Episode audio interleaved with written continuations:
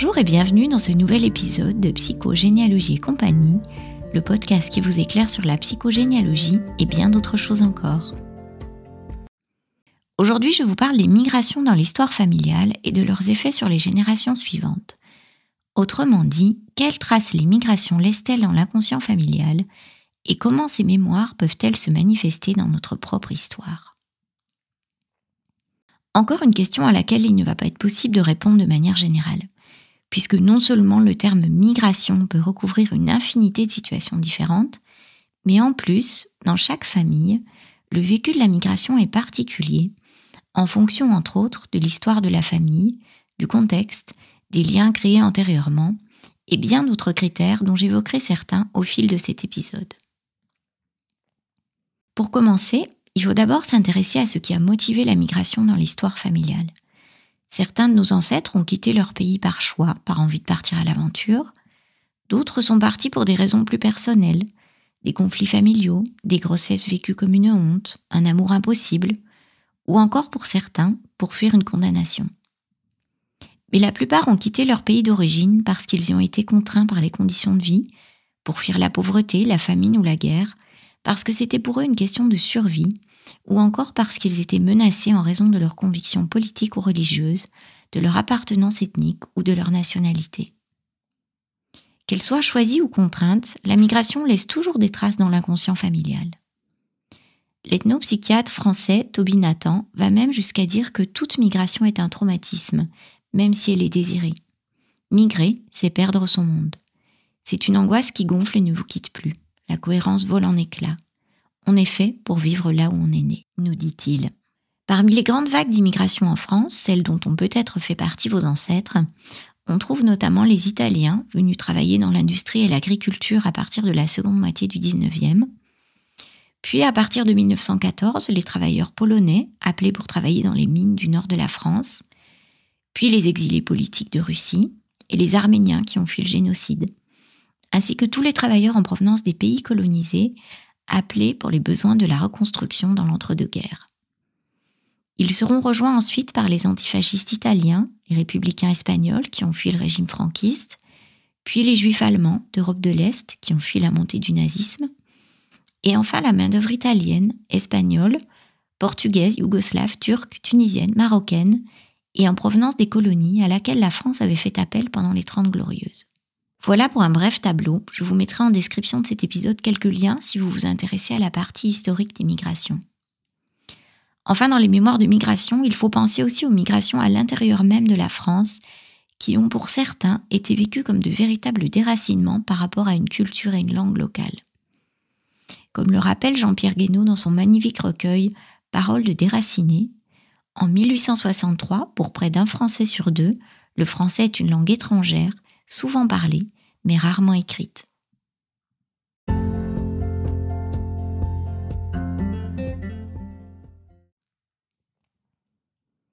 Quelques mots tout d'abord des effets de la migration sur la génération qui quitte son pays. Difficile de généraliser ici aussi puisqu'ils sont différents dans chaque famille et fonction de multiples facteurs dont, comme je vous l'ai dit, le motif du départ, mais aussi les conditions de la migration. La famille a-t-elle été séparée? Le départ a-t-il été fait dans l'urgence? Comment s'est passé le voyage? Le pays de destination était-il connu au départ? Mais encore des conditions d'accueil sur place. Y a-t-il déjà ou non de la famille ou une communauté d'accueil et d'entraide sur place? La migration s'est-elle accompagnée d'un déclassement social qui a pu être vécu comme humiliant? Elle varie aussi en fonction des relations entre le pays d'origine et le pays d'accueil. Je vous parlerai tout à l'heure de la situation particulière des colonies. Elle varie aussi en fonction du contexte socio-économique de l'époque. En période de crise économique, par exemple, les pays d'accueil peuvent interdire l'accès au marché du travail aux étrangers, ce qui bien sûr complique beaucoup la période d'installation. Et à l'inverse, il y a des périodes où les pays font expressément appel à de la main-d'œuvre étrangère, comme ce fut le cas pour la France pendant les périodes de reconstruction qui ont suivi les deux guerres mondiales. Quoi qu'il en soit, lorsqu'on regarde l'histoire de l'immigration en France, on constate que les périodes où les étrangers étaient relativement bien accueillis, et je souligne le terme relativement, comme pendant les Trente Glorieuses, ont toujours été suivies de périodes de montée de sentiments xénophobes parmi la population, voire de violences faites aux immigrés. Dans leur histoire, tous les migrants ont été confrontés à un moment ou à un autre au rejet. Dans les situations les plus difficiles, celles qui vont marquer durablement la famille, la migration s'accompagne d'une perte d'accès aux ressources, d'une rupture des liens familiaux et sociaux, d'une perte de repères. S'ajoute aussi la douleur de la séparation avec sa famille, sa culture, ses racines, d'autant plus forte dans les situations d'exil dans lesquelles il n'existe pas d'espoir de retour. Les effets de la migration sont aussi très variables d'une personne à l'autre, en fonction de la personnalité de chacun, de ses liens d'attachement dans l'enfance, de sa situation dans le pays d'accueil et des discriminations dont il a été ou non l'objet. De manière caricaturale, on trouve d'un côté des migrants qui se suradaptent au pays d'accueil avec un clivage de la personnalité, c'est-à-dire qu'ils se coupent complètement de ce qu'ils étaient et de ce qu'ils ont vécu avant la migration, s'installant dans une forme de fausse personnalité, souvent accompagnée de tendances dépressives. Et à l'opposé, d'autres migrants pour lesquels il est impossible de s'adapter au pays d'accueil, ne serait-ce que d'apprendre la langue, ce qui crée à terme une perte d'estime de soi, des troubles psychiques et des phénomènes de marginalisation. Entre ces deux extrêmes, il existe autant de situations possibles que de personnes, sachant qu'en plus, dans certaines familles, la situation diffère entre l'homme et la femme. Dans ma pratique, j'ai rencontré assez souvent la situation où le mari s'était adapté assez vite au nouveau pays, puisqu'il y travaillait, tandis que la femme, qui ne travaillait pas, avait eu beaucoup plus de difficultés à s'adapter, ayant beaucoup moins de contacts sociaux, et donc souvent plus de difficultés à apprendre la langue. Au sujet de la première génération des migrants, a constaté qu'il y a toujours une forte souffrance identitaire chez les immigrés, même chez ceux qui en apparence sont bien adaptés à leur nouveau pays. Dans sa pratique d'ethnopsychiatre, il a souvent rencontré des travailleurs étrangers qui, après 15 ans passés en France, se blessaient dans un accident du travail et ne guérissaient jamais.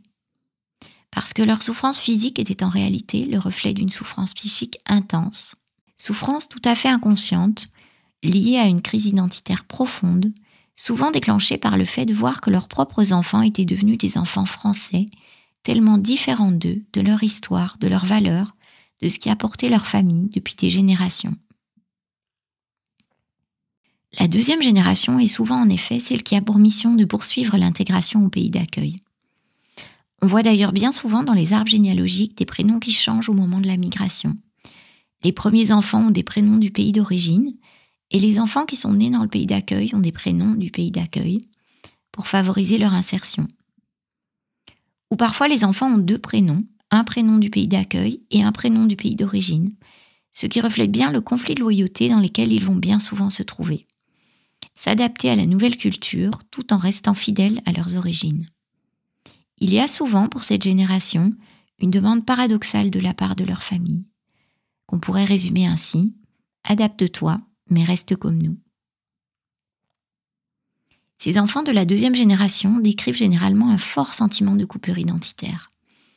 Ils ne se sentent pas vraiment appartenir au pays d'accueil, et pour autant, ils sont aussi des étrangers quand ils retournent dans le pays d'origine de leur famille, dont parfois ils ne parlent pas la langue. Le système de référence, les valeurs, les croyances, les us et coutumes peuvent être aux antipodes les unes des autres entre les deux pays. Il m'est arrivé d'accompagner des jeunes femmes qui avaient vécu comme une véritable agression les propositions de mariage arrangé de la part de leur famille, alors qu'elles ont grandi dans un pays où le choix du conjoint est tout à fait libre. Vincent de Goljac souligne que, et je le cite, la confrontation à un double système de référence dont bien des éléments sont opposés, entraîne une confusion idéologique, une culpabilité latente, un malaise que le jeune immigré porte en lui, aussi bien dans son pays d'accueil que dans son pays d'origine. Culpabilité de trahir sa culture d'origine, à laquelle peut s'ajouter la culpabilité d'avoir eu honte de ses propres parents, parce qu'ils parlaient mal la langue ou parce qu'ils étaient différents des autres parents. Il arrive d'ailleurs que ces enfants soient des enfants parentifiés, c'est-à-dire qu'ils s'occupent de leurs propres parents. Par exemple, comme ils connaissent bien la langue à l'écrit, ils se chargent de remplir les documents administratifs pour leurs parents, ce qui bien sûr a un impact important sur leur personnalité d'adulte et sur la dynamique familiale. Dans le projet sens de ces enfants de la deuxième génération, on trouve aussi souvent la nécessité de réussir professionnellement, de faire mieux que leurs parents, ce qui parfois les confronte à l'âge adulte à ce que Vincent de a appelé la névrose de classe, c'est-à-dire un ensemble de difficultés psychiques qui sont le résultat d'une culpabilité liée au sentiment de trahir son groupe social d'origine, dont je vous ai parlé dans l'épisode consacré à la trajectoire professionnelle. Le sentiment d'illégitimité, qui est l'une des conséquences de la névrose de classe, peut se transmettre et prendre la forme par exemple d'un syndrome de l'imposteur dans les générations suivantes.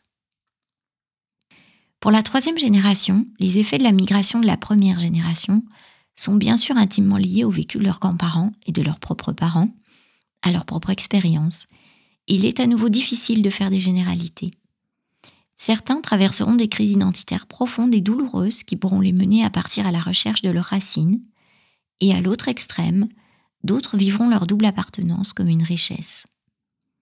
La situation est différente pour chacun, intimement liée à son vécu, mais aussi à la capacité qu'a eue la famille à faire émerger un mythe familial porteur de sens et de ressources autour de cette expérience de la migration. À ce sujet, le mythe familial des familles dans lesquelles il y a eu des migrations véhicule souvent des injonctions à se faire discret, s'adapter, ne pas se faire remarquer, qui sont directement issues de la migration, mais aussi des valeurs d'entraide et de solidarité qui sont de véritables ressources pour les générations suivantes. Quel que soit le mythe familial transmis, ce que l'on retrouve souvent dans le système familial, c'est une très forte loyauté au clan, puisque, souvenez-vous de l'épisode sur les loyautés, plus l'adversité est forte à l'extérieur, plus le clan doit être soudé pour assurer sa survie. Les générations qui suivent la migration peuvent donc parfois être engluées dans des loyautés très fortes à leur clan, des relations de dépendance mutuelle, qui les empêchent de vivre librement leur propre vie, d'assumer des choix différents de ceux du clan. Le sentiment de déloyauté, très souvent inconscient, peut les amener à s'auto-saboter dès qu'ils prennent une décision contraire à ce qu'aurait souhaité le clan. C'est le cas par exemple pour certaines femmes qui se rendent compte après coup qu'elles ont saboté inconsciemment leur mariage car leur conjoint ne correspondait pas aux attentes de leur famille.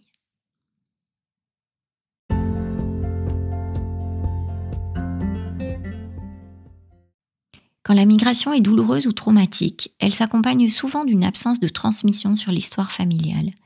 Parce que c'est trop difficile d'en parler, c'est plus simple de se couper du passé et de tenter d'oublier. C'est le cas particulièrement pour les immigrés issus des anciens pays colonisés, qui ont enterré leur histoire et celle de leur pays pour favoriser l'insertion de leurs enfants dans la société française. Comment expliquer à un enfant les horreurs et les massacres de la colonisation tout en lui demandant de s'intégrer dans le pays colonisateur. Comment transmettre à ses enfants une histoire que le pays dans lequel ils vivent ne veut pas reconnaître? D'un point de vue transgénérationnel, le silence sur l'histoire familiale, au-delà de la rupture identitaire qu'il génère, favorise la transmission des blessures émotionnelles aux générations suivantes. Parmi ces émotions qui se transmettent, on trouve notamment celles en lien avec le deuil non fait. Les migrants ont souvent dû laisser leurs parents ou une partie de leur famille dans leur pays d'origine et n'ont pas toujours pu rentrer au décès de ceux-ci. Le fait de ne pas voir les corps, de ne pas assister au rite funéraire, de ne pas bénéficier du soutien familial dans l'épreuve de la perte, et ensuite l'absence de tombe ou de lieu de recueillement, bloque le processus de deuil, souvent dans la tristesse ou la culpabilité. Deuil impossible des membres de la famille, donc, mais aussi deuil du pays d'origine, de sa culture, de ses coutumes, pour ceux qui sont sans possibilité de retour. Pour le psychanalyste François Dubarc, la durée du travail de deuil du pays d'origine, toujours assez longue, se prolonge sur plusieurs générations.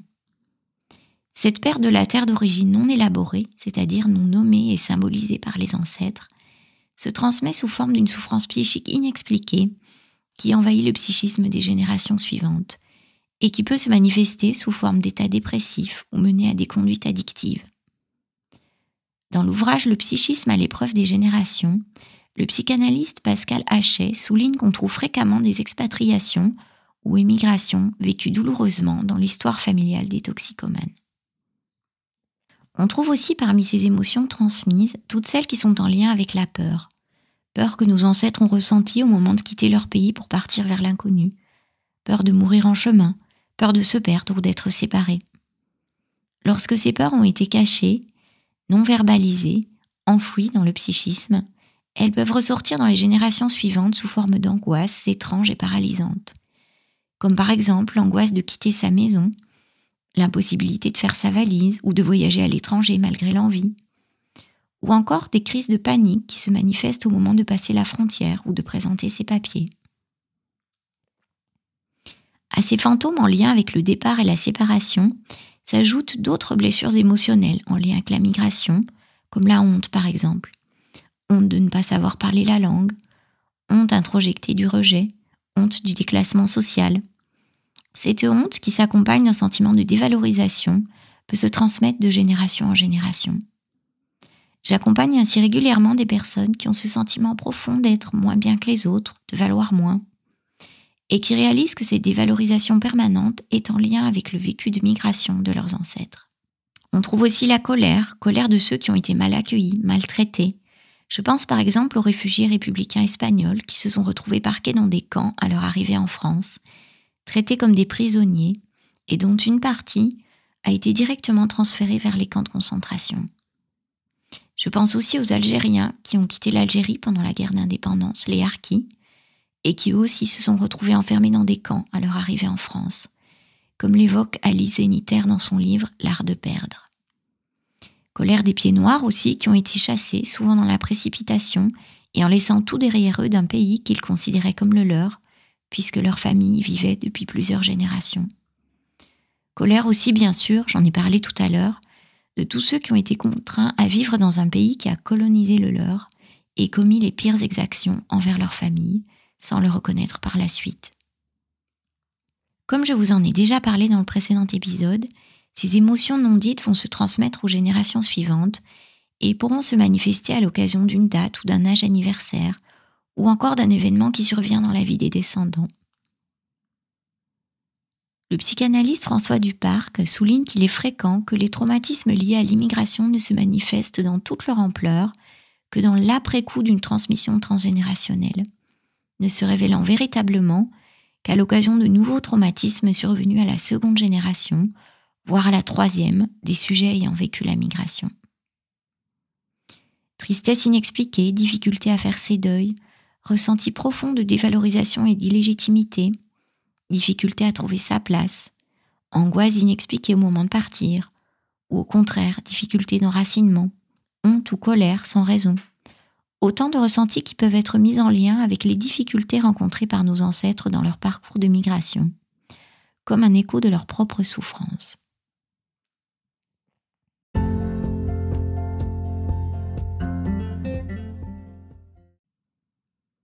Alors si à l'écoute de cet épisode, vous avez l'impression de porter des mémoires de migration qui vous encombrent ou vous freinent, je vous invite à regarder de plus près l'histoire de la migration dans votre famille. En éclairant ce parcours à la lumière de la grande histoire et en faisant des liens entre le passé et le présent, vous comprendrez mieux votre propre histoire, vos ressources et vos empêchements. Si vous souhaitez aller plus loin, L'accompagnement avec un psychogénéalogiste permet d'identifier les héritages psycho-émotionnels douloureux en lien avec la migration, de s'en libérer ou de les intégrer pour y donner sens dans sa propre vie. Il permet aussi de mettre au travail la loyauté au clan pour retrouver une marge de liberté et de libre arbitre. Mais travailler sur son histoire familiale, c'est aussi se reconnecter avec une culture oubliée qui est une véritable ressource. Nombre des personnes que j'accompagne ont choisi, après avoir travaillé leurs blessures émotionnelles, d'entreprendre un voyage de retour aux sources ou d'apprendre la langue de leurs ancêtres. Voilà pour ces quelques pistes de réflexion autour des mémoires de migration. Vous trouverez en description de cet épisode les ressources que j'ai citées et celles sur lesquelles je me suis appuyée. Et si vous voulez en savoir plus sur l'accompagnement que je propose, en cabinet ou en distanciel, rendez-vous sur mon site internet sophieduverne.com. À bientôt!